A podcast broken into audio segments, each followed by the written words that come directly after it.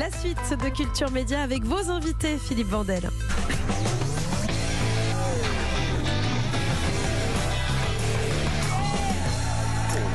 Vous avez reconnu le générique de Top Chef qui revient ce soir sur M6 pour une 14e saison. Bonjour Stéphane Rothenberg. Bonjour. Présentateur emblématique de la chaîne. Vous étiez venu il y a deux semaines nous parler du lancement de Pékin Express, mais autre actualité, vous êtes aux commandes de Top Chef qui démarre ce soir à 21h. Il y a quatre jurés, Hélène Darros, Philippe Etchebest, Paul Perret et le petit nouveau depuis la saison passée, Glenn Viel. Bonjour Glenn Viel. Bonjour. Merci d'être avec nous. Vous êtes le deuxième chef le plus voilà. étoile, trois étoilés le plus jeune de France. Euh, vous dirigez les cuisines de Lousteau de Beaumanière dans les Alpilles et vous faites partie du jury de l'émission depuis une saison. C'est donc votre seconde. Stéphane Rothenberg, une des grandes difficultés des marques fortes, et Top Chef en est une, c'est de se renouveler. Pour cette saison 14, vous n'allez pas tout raconter, non. mais dans les grandes lignes, quoi de neuf? Ah bah Déjà, on a euh, Hélène Darroze qui a une brigade euh, cachée, secrète.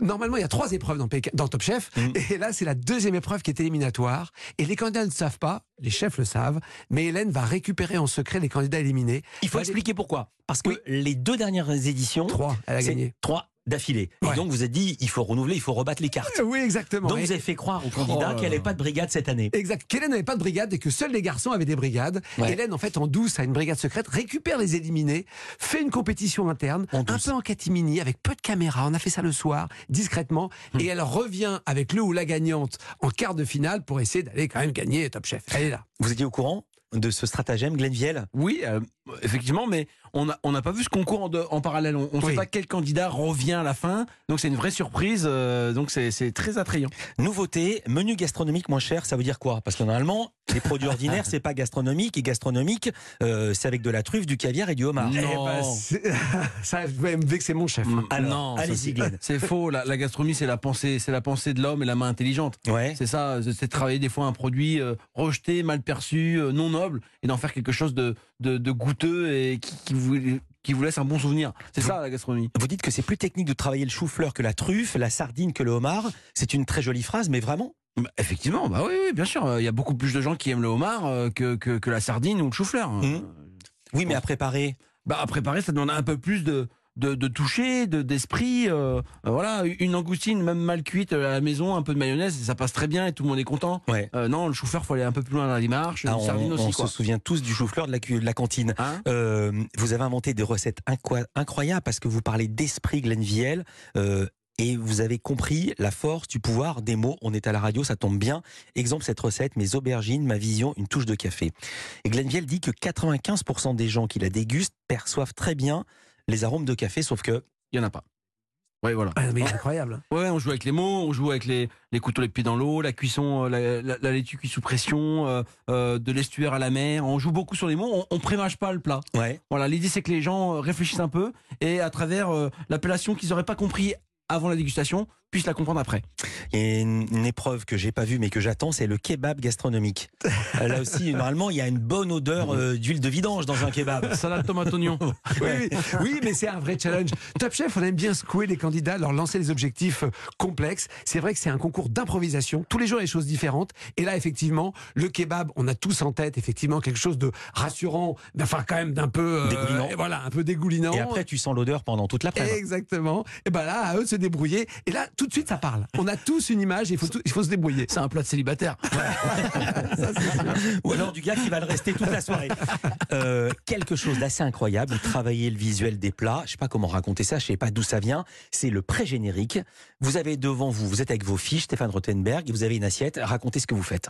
Oui, on a joué sur le trompe-l'œil, effectivement. On a fait un, j'ai fait un pré-générique où je suis avec mes fiches et je, je, lance l'émission en disant que les candidats vont devoir faire un trompe-l'œil et je mange mes fiches, puisque les fiches ont effectivement été conçues par les candidats. Il y a des, il y a des assiettes, les assiettes qu'on présente, on les mange. Et c'est effectivement le. Chaque année, il y a des trompe-l'œil dans Top Chef, on aime bien. C'est un exercice culinaire peut-être un peu artificiel, mais qui a un vrai challenge technique pour les candidats, et ben là, euh, il, a fallu, il, il, fallait que ce soit un objet de la vie courante non comestible. Voilà. Alors on a joué le jeu à fond. Ah, je dis pas, je dis pas Ils ont lesquels galéré, ils pour, ont galéré. pour surprendre. Euh, Il y a cette catégorie qui me plaît beaucoup, les plaisirs coupables. On connaît ça en musique, par exemple, écouter des tubes absolument immondes. Euh, et là, les candidats vont devoir transformer des plaisirs coupables des Français, le fromage fondu qui dégouline, les frites, la sauce avec du pain. Glenn Viel, dans votre restaurant, est-ce qu'on a le droit de saucer son assiette avec du pain? Euh, c'est obligatoire. Ah, sinon pas de dessert. Ah bah, Bien sûr. Non, mais bien on sûr. une grand-mère. J'ai- j'ai- Tu termines fait- ton assiette, sinon pas de J'ai fait dessert. un amuse-bouche où il n'y avait Ouais. pas de couvert, il y avait un fond de sauce et un petit pain qu'on avait cassé à la main. Comme à la maison. Et on vient saucer, c'est très gourmand, c'est régressif, c'est c'est hyper rassurant. Bien sûr qu'il faut le faire, il faut pas hésiter surtout. Il y a une épreuve. Cette épreuve a un jury absolument éclectique. Joey Star, François-Régis Gaudry, critique gastronomique, journaliste culinaire, et les humoristes Pablo Mira, Nora Hamzaoui. Qu'est-ce qui vous a le plus impressionné cette saison, Stéphane Rothenberg? Je pose la question à vous parce qu'au bout de la 14e, Oui. on commence à être habitué Oui, aux surprises. 100 épreuves. Bon, alors, moi, ce qui m'a bluffé, on a une épreuve emblématique, c'est la guerre des restos, où les candidats doivent créer un resto en 48 heures. Ouais. Cette année, les chefs ont accepté de se jeter dans l'arène, et il y a donc une brigade face aux candidats, Philippe Etchebest, Glenn Viel, Paul Perret. Et ils ont joué le jeu. Euh, et c'est trouver un restaurant, créer un menu, se mettre d'accord. Attends. Euh, et, et les membres du jury ne savent pas qu'il y a des grands chefs derrière l'un des restaurants. Et ça a été vraiment un moment incroyable à vivre. Enfin, on Et- a accepté, on a accepté, on n'a plus trop le choix quand même. hein. Et là, vous marrez parce que c'est déjà tourné. Donc, vous savez ce qui s'est passé. ouais. Et c'était comment le resto en vrai? Ah non, mais là, d'abord, ils ont été, ils ont pris des risques énormes. Et Il ça, c'est vrai que on, était à Suresnes, D'accord. trois restaurants dans la ville de Suresnes. Euh, les candidats adorent cette épreuve, mais je sais aussi que c'est une des plus cruelles parce qu'il y a un des restaurants qui n'ouvre pas. Euh, et donc, euh, bah, les chefs, d'ailleurs, c'était, c'est trois chefs qui s'aiment beaucoup, mais qui ont des univers très différents. Ouais. Déjà, je me suis dit comment ils vont se mettre d'accord, comment ils vont réussir à trouver une ligne Ah, directrice. je peux vous dire qu'on a fait un paquet de pierre feuille ciseaux. Et vous faites toujours des selfies euh, dans votre restaurant Lousteau de Beaumanière. Ça vous a apporté du monde, euh, Top Chef? Ouais, bien sûr, bien sûr, effectivement. On a, on a une clientèle qui me parle beaucoup de, de Top Chef. C'est une émission qui est, un concours qui est très regardé, très attendu. Je le vois sur les réseaux. Hein. Ouais. La hâte euh, qu'on les. euh, Oui, sur les réseaux. Mais ouais. les réseaux, c'est pas le même public qu'un restaurant. euh, bah, qui est potentiellement, euh, ceux qui regardent la télé, ceux qui sont sur les réseaux peuvent venir dans nos restaurants, c'est les mêmes. ah Oui, mais votre restaurant, on, on s'en sort pas pour 10 balles par personne. Mais euh, ceux qui sont dans l'écran euh, sont. Bah, c'est gratuit. Euh, question d'actu Glenviel. Euh, vous êtes triplement étoilé. Le palmarès guide Michelin sera dévoilé le 6 mars. Est-ce que vous avez peur? Est-ce que vous avez reçu un coup de fil ou Et- pas non, j'ai pas reçu de, de coup de fil. Et, et on a eu des confrères qui ont perdu Je leur vais dire ce qui s'est passé malheureusement. Il y a eu des fuites. Deux, trois étoiles perdent leur troisième étoile. Guy Savoie et Christopher Coutenceau et Michel Saran à Toulouse qui perd sa deuxième étoile. Je crois pas que c'est eu des fuites. hein. Je crois que c'est Michelin qui a annoncé. euh, voilà. Ils l'ont annoncé à l'AFP. Ouais, voilà. Euh, juste dernière petite question pour Glenviel parce que je n'en reviens pas. En préparant cet entretien, il y a un entretien de lui avec Madame Figaro euh, le 5 août dernier et on lui dit, il explique à la journaliste que quand on vient dans son resto, c'est pour vivre une expérience. Vous vous souvenez de ce que vous avez dit à la journaliste? Vous l'avez dit, si on veut juste bien manger, on va dans un bon bistrot, on commande un parmentier de queue de bœuf avec une petite salade, c'est magnifique. Bah ouais, c'est vrai. On va pas chez vous pour bien manger? On si, mais on vient. L'expérience, elle, elle peut être clivante. Il Ouais. faut, faut être prêt éventuellement à, à- à ne pas aimer certains plats parce que justement ça nous bouscule de trop.